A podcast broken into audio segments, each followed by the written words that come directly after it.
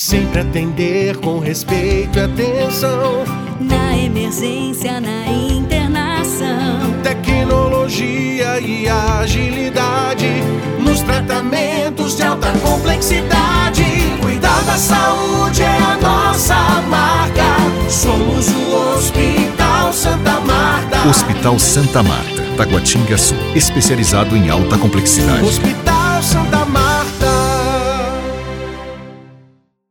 Olá, bom dia. Meu nome é Luciano Talma, eu sou médico neurologista e eu venho conversar com vocês sobre uma queixa comum de muitos pacientes, que é a queixa de tontura. A tontura ela pode ser utilizada pelo paciente para expressar uma diversidade de sintomas. O mais comum é a vertigem, né, a tontura significando vertigem. E qual é o significado de vertigem? A vertigem ela é um sintoma de movimento ilusório. O paciente ele tem uma ilusão de um movimento, por exemplo, que o ambiente está rodando ou girando, né? Ou ele tem a sensação de que ele próprio está rodando, está girando. Quando o paciente usa a palavra tontura para se referir a esse tipo de movimento ilusório, a gente diz que o paciente está apresentando vertigem, tá? E a vertigem ela pode ter uma grande variedade de causas. Ela pode ser causada por distúrbios do sistema vestibular periférico, incluindo o labirinto vestibular e a porção vestibular do oitavo nervo craniano, ou pode ser causada por lesões no sistema nervoso central, geralmente é lesões no tronco encefálico ou no cerebelo. Essas condições que causam vertigem, elas podem ser benignas e autolimitadas, na maioria das vezes são assim, ou podem ser até situações, condições graves e com risco de vida. Dentre as principais causas de vertigem, a gente destaca as causas periféricas, como a vertigem posicional paroxística benigna e a neuronite vestibular. Entre as causas centrais, acometendo quando a vertigem é um sintoma de uma doença do sistema nervoso central, eu gostaria de destacar a migrânia migrânia vestibular, que é um tipo específico de enxaqueca. Os AVCs, AVC de tronco, né, de tronco encefálico, de tronco cerebral, AVC do cerebelo e outras condições mais raras, como a malformação de Chiari, a esclerose múltipla,